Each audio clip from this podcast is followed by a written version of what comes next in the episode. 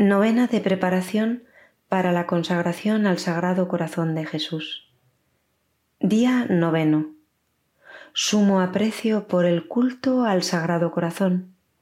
Encíclica Aurietis Aquas, Pío XII, sobre el culto al Sagrado Corazón de Jesús.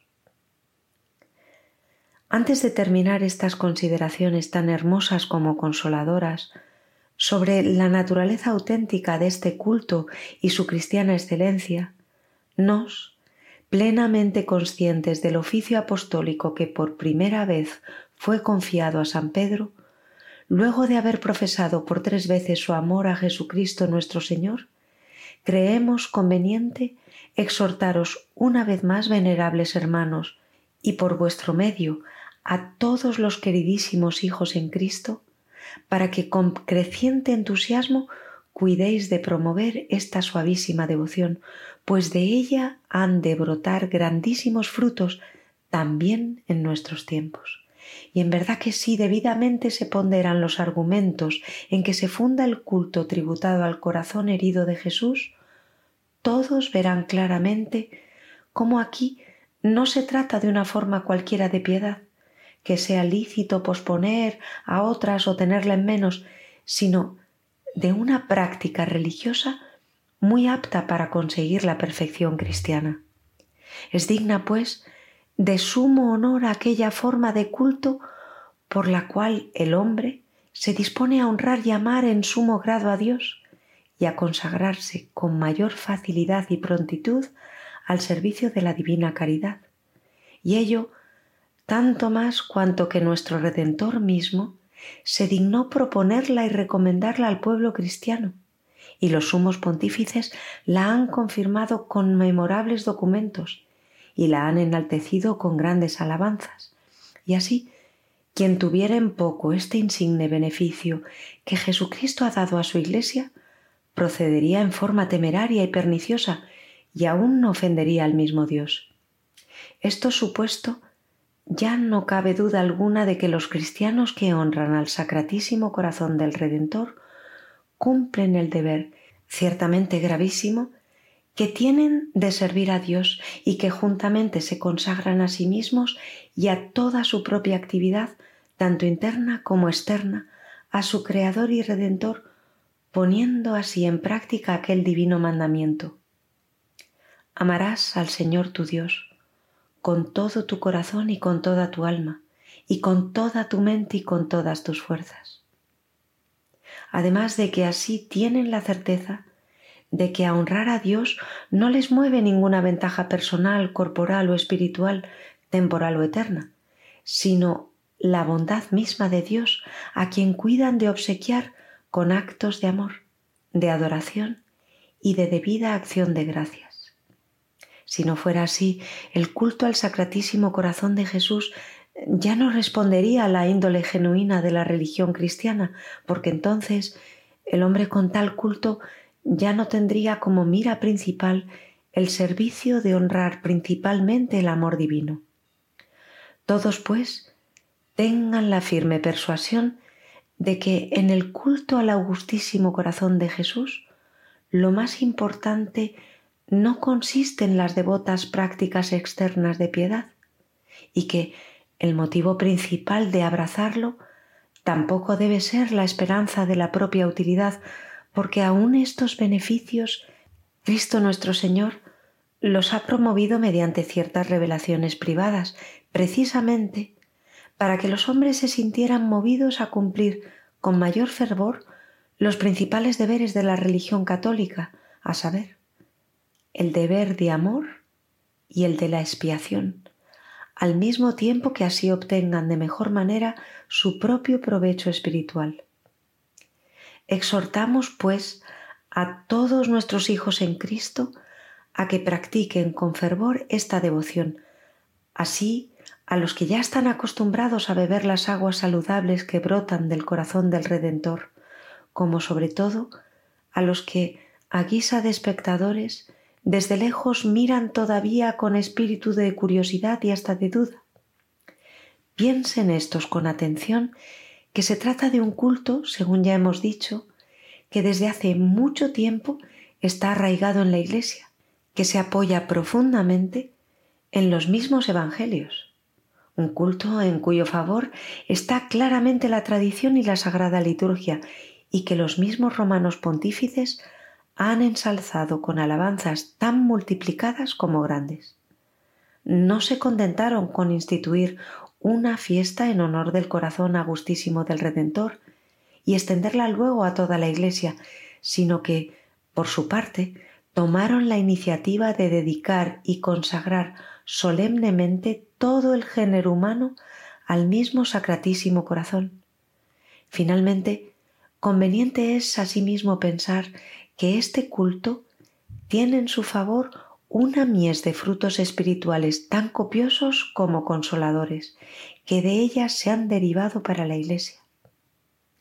Al contemplar este admirable espectáculo de la extensión y fervor con que la devoción al Sacratísimo Corazón de Jesús se ha propagado en toda clase de fieles, nos sentimos ciertamente llenos de gozo y de inefable consuelo, y luego de dar a nuestro Redentor las obligadas gracias por los tesoros infinitos de su bondad, no podemos menos de expresar nuestra paternal complacencia a todos los que, tanto del clero como del elemento seglar, con tanta eficacia han cooperado a promover este culto. Aunque la devoción al Sagrado Corazón de Jesús, venerables hermanos, ha producido en todas partes abundantes frutos de renovación espiritual en la vida cristiana, sin embargo, nadie ignora que la Iglesia militante en la tierra y sobre todo la sociedad civil no han alcanzado aún el grado de perfección que corresponde a los deseos de Jesucristo, esposo místico de la Iglesia y redentor del género humano. No todos los cristianos brillan por la santidad de costumbres, la que, por vocación divina, están llamados. No todos los pecadores que en mala hora abandonaron la casa paterna han vuelto a ella para de nuevo vestirse con el vestido precioso y recibir el anillo, símbolo de fidelidad para con el esposo de su alma. No todos los infieles se han incorporado aún al cuerpo místico de Cristo.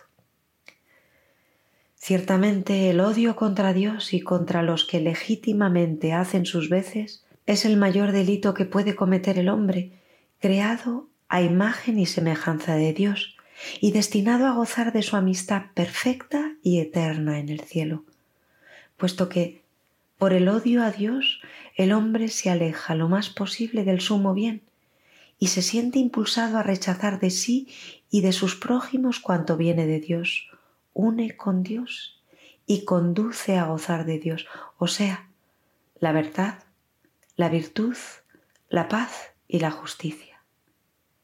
Pudiendo pues observar que, por desgracia, el número de los que se jactan de ser enemigos del Señor eterno crece hoy en algunas partes y que los falsos principios del materialismo se difunden en las doctrinas y en la práctica, y oyendo cómo continuamente se exalta la licencia desenfrenada de las pasiones, ¿qué tiene de extraño que en muchas almas se enfríe la caridad que es la suprema ley de la religión cristiana, el fundamento más firme de la verdadera y perfecta justicia, el manantial más abundante de la paz y de las castas delicias. Ya lo advirtió nuestro Salvador. Por la inundación de los vicios se resfriará la caridad de muchos. Ante tantos males que hoy más que nunca trastornan profundamente a individuos, familias, naciones y orbe entero. ¿Dónde, venerables hermanos, hallaremos un remedio eficaz? ¿Podremos encontrar alguna devoción que aventaje al culto augustísimo del corazón de Jesús? Que responda mejor a la índole propia de la fe católica, que satisfaga con más eficacia las necesidades espirituales actuales de la Iglesia y del género humano? ¿Qué homenaje religioso más noble, más suave y más saludable que este culto? Pues se erige todo a la caridad misma de Dios.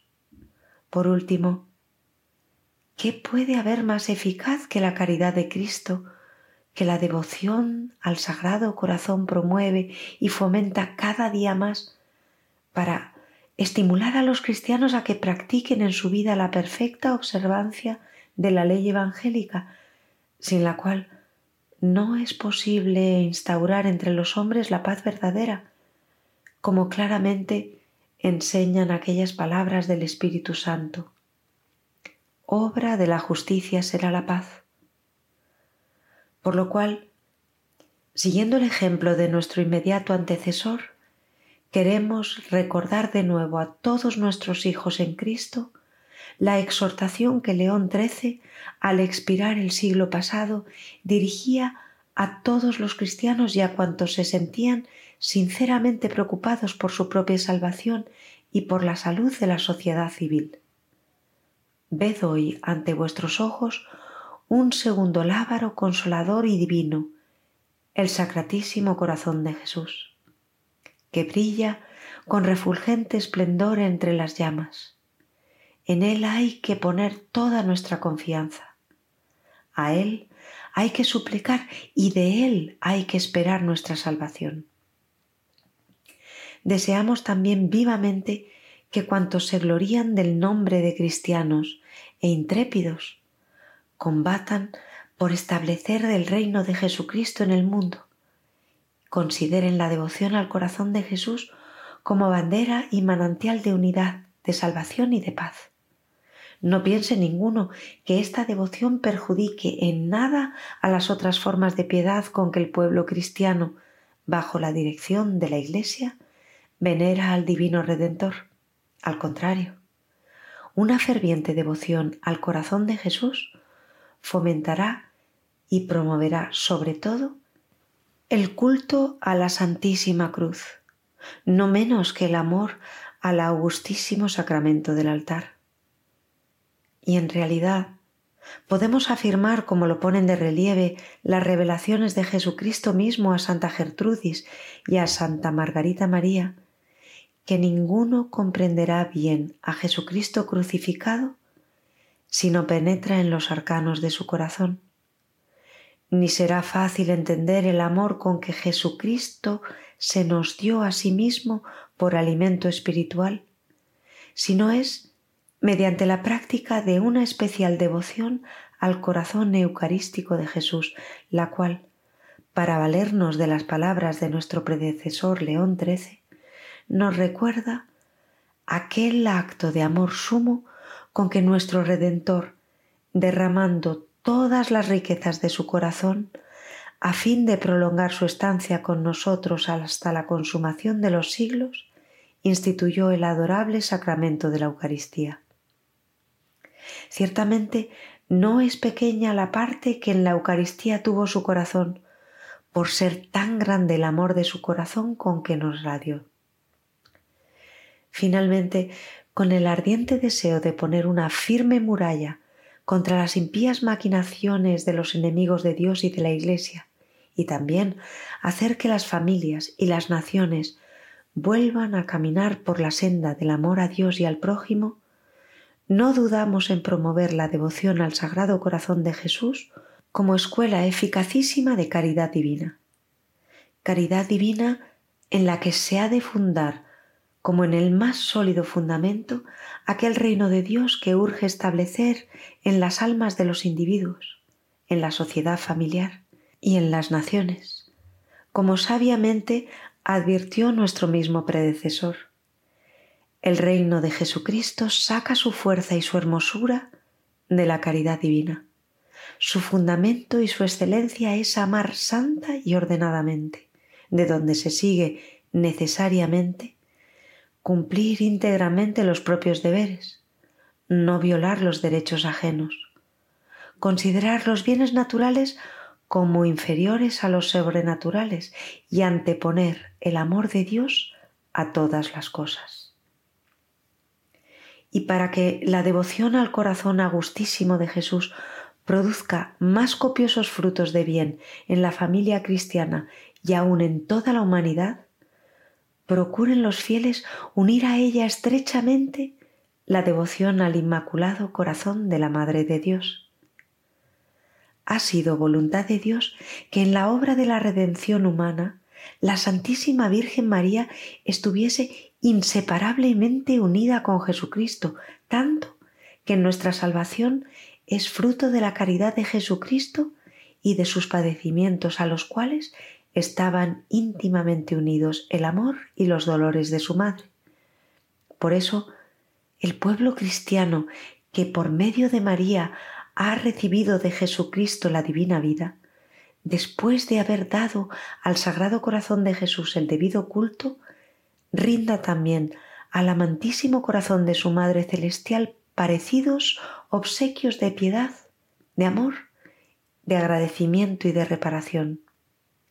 En armonía con este sapientísimo y suavísimo designio de la divina providencia, nos mismo, con un acto solemne, dedicamos y consagramos la Santa Iglesia y el mundo entero al Inmaculado Corazón de la Santísima Virgen María. Cumpliéndose felizmente este año como indicamos antes, el primer siglo de la institución de la fiesta del Sagrado Corazón de Jesús en toda la Iglesia por nuestro predecesor Pío IX, es vivo deseo nuestro, venerables hermanos, que el pueblo cristiano celebre en todas partes solemnemente este centenario, con actos públicos de adoración, de acción de gracias y de reparación al corazón divino de Jesús. Entre tanto, animados por dulce esperanza y como gustando ya los frutos espirituales que copiosamente han de redundar en la Iglesia, de la devoción al Sagrado Corazón de Jesús, expresamos también la esperanza de que, con la divina gracia como fruto de las solemnes conmemoraciones de este año, aumente cada vez más la devoción de los fieles al Sagrado Corazón de Jesús y así se extienda más por todo el mundo su imperio y su reino suavísimo. Reino de verdad y de vida, reino de santidad y de gracia, reino de justicia, de amor y de paz. Como prenda de estos dones celestiales, os impartimos de todo corazón la bendición apostólica, tanto a vosotros personalmente, venerables hermanos, como al clero y a todos los fieles, encomendados a vuestra pastoral solicitud y especialmente a todos los que se consagran a fomentar y promover la devoción al Sacratísimo Corazón de Jesús. Día 9. Texto para meditar. Del libro de Jean Croisset. La devoción al Sagrado Corazón de Jesús. Los sentimientos del corazón de Jesús al ver la ingratitud de la mayoría de los católicos. Pensemos que no fue menos doloroso y triste para Jesucristo ver la ingratitud de la mayoría de los fieles, que mostrarían solo frialdad e indiferencia hacia Él en el sacramento de su amor. Vio el desprecio con el que tratarían la mayor prueba de su amor vio que no importaba lo que él hiciera para ser amado, ni siquiera habitar entre ellos en la Eucaristía, ni ese amor sin límites, ni su ayuda constante, ni su presencia podrían lograr que la mayoría de ellos lo amasen o evitar que se olvidasen de él. Vio vacías las iglesias en las que iba a estar presente sacramentalmente vio el poco respeto que habría ante su presencia. Vio claramente que la mayor parte de sus seguidores, que perderían muchas horas en pasatiempos inútiles, en visitas o sin hacer nada, no dedicarían ni quince minutos a estar con él delante del Santísimo Sacramento. Sabía quiénes le visitarían únicamente bajo presión y sin devoción ni respeto. Por último, vio el número tan pequeño de fieles que le visitarían con ganas y que le adorarían con devoción. Vio claramente que la gran mayoría no le prestaría atención, como si él no estuviera verdaderamente presente en el Santísimo Sacramento o como si fuera una persona sin importancia. El trato que recibe de sus enemigos es muy doloroso, pero uno puede esperarlo. Sin embargo, ¿quién podría pensar que sus propios hijos, que le prometieron serle fieles, no sólo serían insensibles y no se compadecerían al ver su dolor ante tantos desprecios, sino que le tratarían con desdén, que cometerían pecados y sacrilegios? ¿Cuáles serán los sentimientos de su corazón que tanto ha amado a los hombres y que sólo encuentra en los corazones de esos hombres frialdad y desdén? Soy la burla de todos mis rivales. Si después de exponerme al desprecio y al odio de mis enemigos en medio de las ofensas que sufro, pudiera al menos encontrar un gran número de amigos leales que me consolaran. Pero es justo lo contrario, los que me ven por la calle huyen de mí la mayoría, viendo que me he ocultado bajo la apariencia de pan para poder habitar entre los hombres, me dejan solo y me olvidan como si yo no cupiera en sus corazones. Estoy olvidado como un muerto. Demostró el amor que nos tiene muriendo en la cruz por nosotros y todavía nos lo muestra al quedarse en el Santísimo Sacramento, a pesar de los insultos y ofensas que recibe y mostramos nuestro agradecimiento con ingratitud y frialdad. ¡Qué dureza de corazón! ¿Es posible que nuestro corazón sea capaz de tanta indiferencia? Ay Señor, el corazón humano es muy capaz de eso.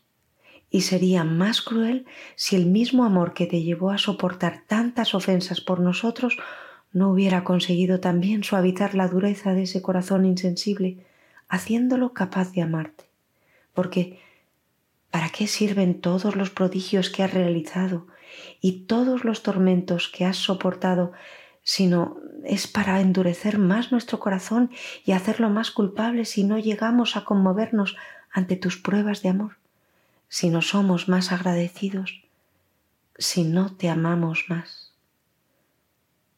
Como espero, Señor, que no me negarás tu gracia, hago el firme propósito de darte de ahora en adelante pruebas inequívocas de mi amor y de mi gratitud. He sido hasta este momento insensible a tus gracias, insensible a tus sufrimientos, indiferente hacia ti a pesar de que estás siempre con nosotros en el sacramento de tu amor. Tengo buenos motivos, Salvador mío, para desconfiar de mis promesas, cuando me he mostrado tan frío en el pasado ante tus sufrimientos y ante tus dones pero tu gran misericordia me inspira ahora confianza y seré en el futuro más fiel y constante. Prometo demostrarte mi devoción sincera a tu sagrado corazón, siendo respetuoso en tu presencia, visitándote con mayor frecuencia en el sagrario. Deseo sinceramente pasar el resto de mi vida reparando y amándote y alabándote para paliar las ofensas que sufres de los malvados y la frialdad y la indiferencia que experimentas en el Santísimo Sacramento, incluso de personas consagradas a ti. Yo te amo, Señor, fortaleza mía, Señor, mi roca, mi fortaleza, mi libertador. Sagrado corazón de Jesús, en vos confío. Inmaculado corazón de María, sed la salvación del alma mía. Letanías para consolar al Sagrado Corazón. Señor, ten piedad de nosotros. Señor, ten piedad de nosotros. Cristo, ten piedad de nosotros. Cristo, ten piedad de nosotros. Señor, ten piedad de nosotros. Señor, ten piedad de nosotros. Cristo, óyenos. Cristo, óyenos. Cristo, escúchanos. Cristo, escúchanos. Dios Padre Celestial. Ten misericordia de nosotros. Dios Hijo Redentor del mundo. Ten misericordia de nosotros. Dios Espíritu Santo, ten misericordia de nosotros. Trinidad Santa, un solo Dios, ten misericordia de nosotros. Santa María, nuestra Madre y Madre de Jesús, ruega por nosotros. Santa María, Madre del Consuelo, ruega por nosotros. Corazón Inmaculado de María, ruega por nosotros. Por el olvido y la ingratitud de la humanidad, te consolaremos, oh Señor. Por tu abandono propio en tu tabernáculo, te consolaremos, oh Señor. por los crímenes de pecadores, te consolaremos, oh Señor. por el odio de los no religiosos, Te consolaremos, oh Señor. por las blasfemias contra ti, Te consolaremos, oh Señor. por las calumnias a tu divinidad, Te consolaremos, oh Señor. por los sacrilegios con los cuales tu sacramento de amor es profanado, Te consolaremos, oh Señor. por la inmodestia e irreverencia mostrada en tu adorable presencia, Te consolaremos, oh Señor. por los desengaños de los cuales tú eres la víctima, Te consolaremos, oh Señor. por la frialdad del número mayor de tus hijos, Te consolaremos, oh Señor. por el desprecio ofrecido en tus avances amorosos, Te consolaremos, oh Señor. por las infidelidades de aquellos que se llaman tus amigos, Te consolaremos, oh Señor. por el abuso de tu gracia, Te consolaremos, oh Señor. Por nuestra propia falta de fe, Te consolaremos, oh Señor. por la dureza de nuestros corazones, Te consolaremos, oh Señor. por nuestra gran demora en amarte, Te consolaremos, oh Señor. por nuestra tibieza en tu santo servicio, Te consolaremos, oh Señor. por la amarga tristeza que te sumerge la pérdida de almas, Te consolaremos, oh Señor. Por tu larga espera frente a las puertas de nuestros corazones, Te consolaremos, oh Señor. por tus lágrimas de amor, Te consolaremos, oh Señor. por tu encarcelamiento por amor, Te consolaremos, oh Señor. por tu martirio de amor, Te consolaremos, oh Señor. Cordero de Dios que quitas los pecados del mundo, Sálvanos, oh Señor. Cordero de Dios que quitas los pecados del mundo, Escúchanos, oh Señor. Cordero de Dios que quitas los pecados del mundo, Ten piedad de nosotros. oración. Oh Salvador divino Jesucristo, quien respiró de su corazón esta queja penosa. Busqué a aquellos que me consolarían y no encontré a ninguno. Acepta este pequeño tributo de nuestros consuelos y ayúdanos poderosamente con tu gracia. En el futuro, volando más y más lejos de todo lo que te desagrada, mostrémonos ser en todo y para siempre tus fieles y devotos guardias de honor. Te pedimos esto a través de tu sagrado corazón, oh Jesús, quien como Dios vives y reinas con el Padre y el Espíritu Santo por y para siempre. Amén. Amén.